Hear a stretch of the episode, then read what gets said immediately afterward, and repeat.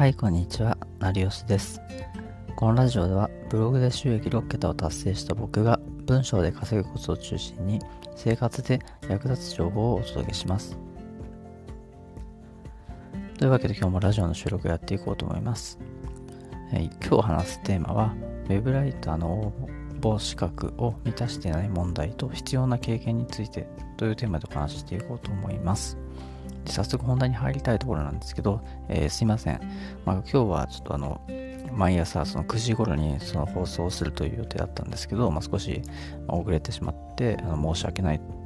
えーという気持ちがあります。いや、本当に、まあ、聞いていただいている方にはちょっと申し訳ないんですけど、じゃあ、まあ、えーまあ、遅れた理由としては、まあ、僕がまあちょっと、えー昨日夜遅くまで、えーまあ、読書をしていて、で、まあ、寝坊してしまったんですね。まあだから、えー今回収録に遅れたという次第です、え申し訳ないです。では、早速本題に入ります。で、最近ちょっとそのライターのをやってる人とかが普段なんかどういうふうに今悩んでるのかっていうのをちょっと情報収集してたら、まあ、ちょっと気になった部分があったんで、まあ、それについて取り上げていこうかなと思います。まあ例えば、その応募資格は満たしていないけど、応募していいのか不安っていう人とか、えー申し持っておくべき資格や経験はあるのか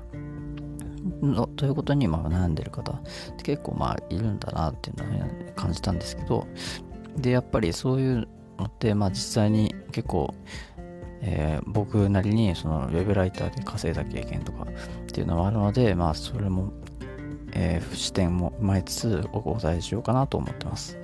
でライター実務なんか経験2年とかっていう風にそのなんか求人とかに書いてあってじゃあ自分は2年もないからダメだなっていう風にまあなんか諦める人とかもいると思うんですけど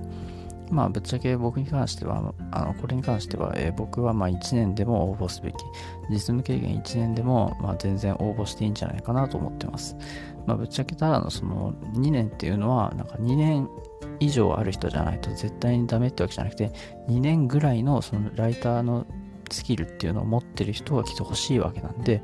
その応募の背景をまあ見ることが結構大切なんですよね。だからこそ、まあ、自分はライターだけど、まあ、かなり成果を出してるライターででまだ1年目だったけど、まあ、今後も、まあえーライターとして、え活動するっていうのであれば、まあ、2年でも結構応募して合格できる稼げるんじゃないかなと思思います。まあ、というわけで、まあえー疑問に答えつつ、えー今回の本題、えー入っていきます。まあ、ウェブライターが、えーまず応募すべき求人についてお伝えしようと思います。はい。で、ウェブライターが、えーまず応募すべき、えーと求人ですね。それの特徴を今回、まとめたんで、それをお伝えしようかなと思ってます。で僕もまあいろいろ例えばなんかネット上のま求人とか、まあ、ツイッターとかでなんか募集してる人とか、えーあとまあクラウドソーシングとかクラウドワークス、レイランサーズとか、まあ、そういうのを、え案件をいろいろ見たりとかしてるんですけど、ねまあ、僕も過去に自分であのその案件の,、えーその求人っていうのをまあ作ったりしたこともあるんですね。で、まあ、そういった経験から、まあ、こういう案件は、えっ、とそのまあ、応募条件は別に満たしてなくてもどんどん積極的に応募すべきだよっていうふうに思ってるんで、まあ、ぜひあの見つけたら応募してみてください。で、まあ基本的には、えーまあ、実務経験が足りなくても稼げる案件っていうのは、えー全然存在します。存在するし、まあ応募すべきだなと思ってます。で、まあ大体、えー5つの、えーテーマでまとめたので、えーまあ1つずつ、えー読んでいこうと思います。えーで、1つ目が、職務経験。で、2つ目がスキル、技術。で、3つ目が、経験年数。4つ目が、業界経験。で、5つ目が保有資格ですね。で、これらって別になんかその何年、何年必要とか、まあ、何年経験とかっていうふうにとか、えーなんかこのスキルを持ってる人とかって書いてあると思うんですけど、例えばなんかまあ、プログラミングとかだったら、まあ、HTML、コーディングができる人とか、まあ、そういうスキルとか、まあ、書いてあったりするんですけど、まあ、それらを別になんか自分が仮に一つ持ってなかったとしても、まあ、全然気せずに応募しましょうっていう話ですね。で特に学歴とかに関しては、あなんかあってもなんか必要ないのかなというふうにも思うんですよね。まあ普通に会社の求人だと、なんか学歴とか稀に書いてあることはあるんですけど、まあ学歴とかぶっちゃけなんか学歴逆になくてもなんか稼いでる人とか別に存在するし、まあ、全然問題ないのかなっていうふうに思ったりします。で、やっぱりまあ大切なのって、その、あやっぱりまあ主にその3つ、3つこれあると思っていて、まあ、この3つがあればなんかほとんど、ね、あの年数とかが足りなくても稼げるんじゃないかなというふうに思ってます。でその3つとは、えー、強い意欲と足りない点をカバーするスキルと、え、人間的魅力ですね。まあ、これある人はかなりその、まあ、ライターとしてじゃなくても、まあ、ライターでもま強いんじゃないかなというふうに思ってますしで結構その条件に満たしてなくても合格する確率は高くなると思います。で、まあ、単価がその高めだと、あの、結構人柄で採用される場合も高いのかなと思っていて、で、まあ、ぶっちゃけ、そのなんか、いろいろ柔軟に、え仕事をしてほしい場合の案件とかってあるんですけど、そういう場合は基本的に人柄とかそのコミュニケーションスキルとかその強い熱意とかどんどんその提案するタイプの人とか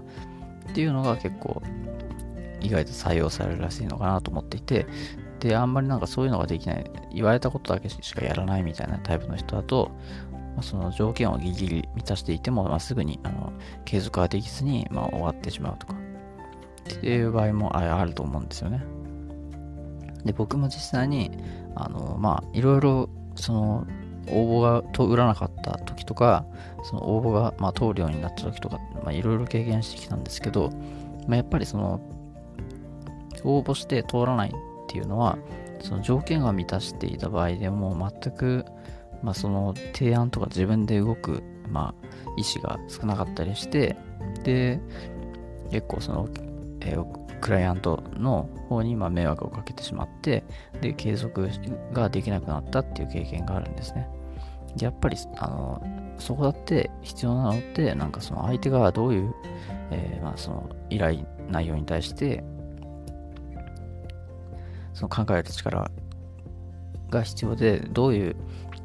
え、条件を、求めているのか、どういう、技術をその納品物に求めているのかっていうことを考える。まあ、そういうライターのが、重要されるし、今後も継続っていうのをまずできるんじゃないかなとも思いますね。で、あの次の、話なんですけど、多くのライターは、採用技術で、まあ、諦めるっていう話ですね。で、えーと、多くのライターは採用基準で諦めるという話なんですけど、まあ、とりあえずなんか募集してみるっていうのも、まあ、がいいと思うんですよね。なかなかなんかその採用基準とか、まあ、募集概要を見て、あの募集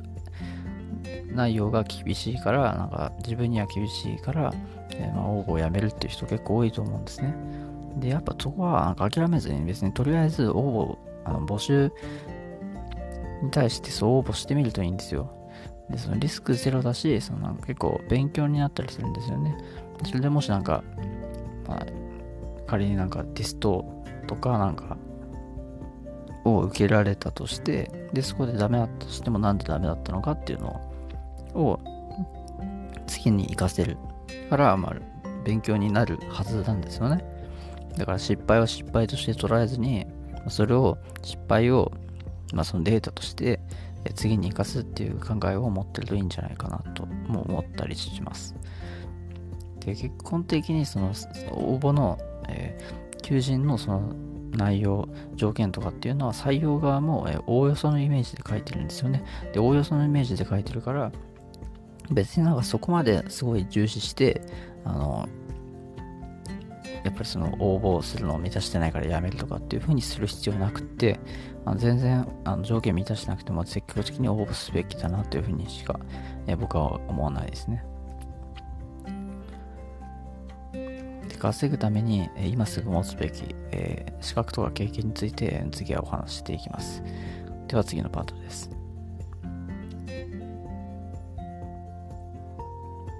はい。で、えー、次のパートは、稼ぐために今すぐ持つべき資格や経験についてです。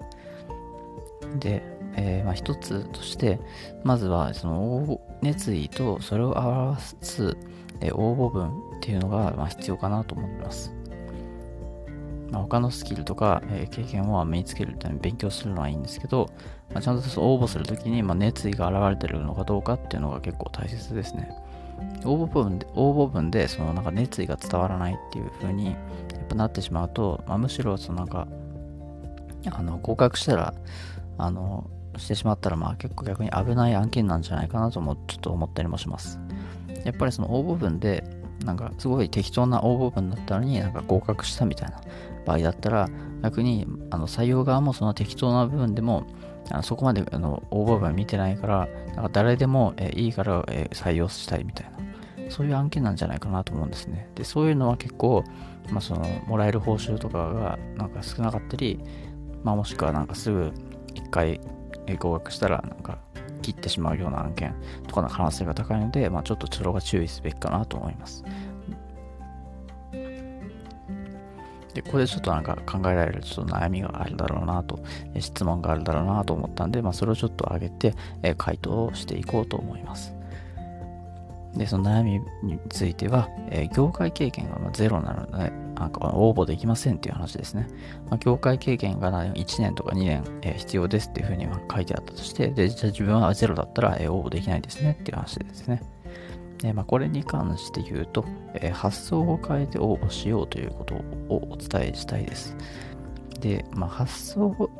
をま変える必要があって、その単純に自分のその業界経験、業界経験が、えー、ある人歓迎って書いてあったら、その業界経験がないから諦めるのではなくて、例えばその IT 業界のあの実務経験が必要っていうふうにあの募集内容で書いてあったりしますよね。でそしたら、その自分はその IT 業界ではない、なんか、アパレル業界とかでもないいんですけど、その前職からあのシステムになんか興味があります。その IT のなんかソフトウェアとかなんかシステムに、えーと、興味はありますっていう話をするんですね。で、そこで話をして、で、まあ、今、その IT 業界に対して、その実務実務ができるようにまあ勉強をしている。そのなんかソフトウェアの構造とか、そのなんかプログラミングとかの勉強をしてますみたいな。っていう話をすると、まあ、結構その全くその適当に書いてる人と、まあ、受けてもそのイメージが違うんですよね。で、この人だったらまあ結構、まあ、伸びしろありそうだし、まあ、取ってもいいかもしれないなっていうふうには考えてくれるんですね。だからこそ、こう発想を変えて、応募すること。ない、経験がないから諦めるんじゃなくて、まあ、その経験はないけど、まあ、えー、勉強中だし、いろいろ興味あるから、まあ、今後、えー、使える、えー、人材に自分はなりますっていうことをいかにアピールできるかっていうところが大切かなと思います。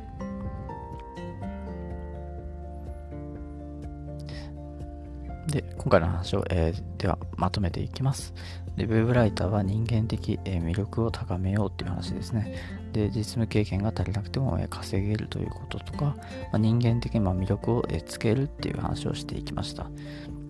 で、まあ、とにかく、そのなんか、今回も話したように、なんか、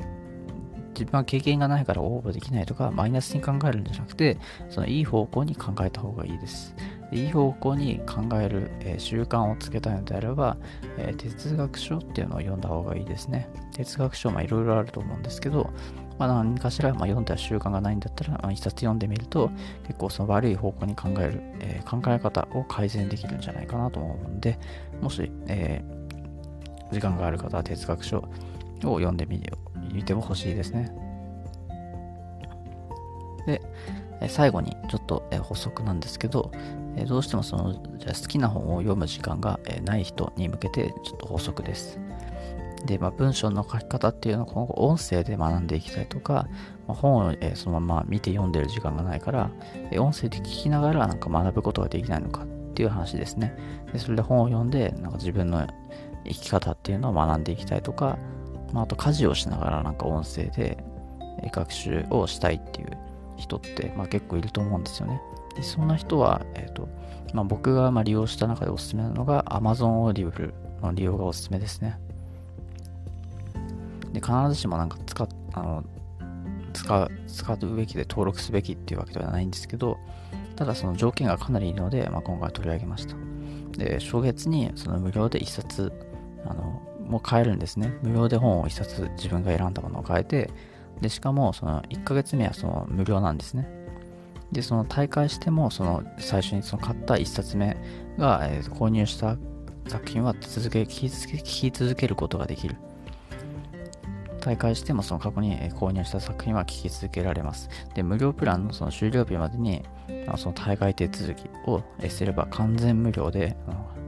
その Amazon Audible を使うことができるんで、まあ、まず最初に別に登録自体はしても問題ないんじゃないかなと思ってます。で、まあ僕もその本の中で、まあ、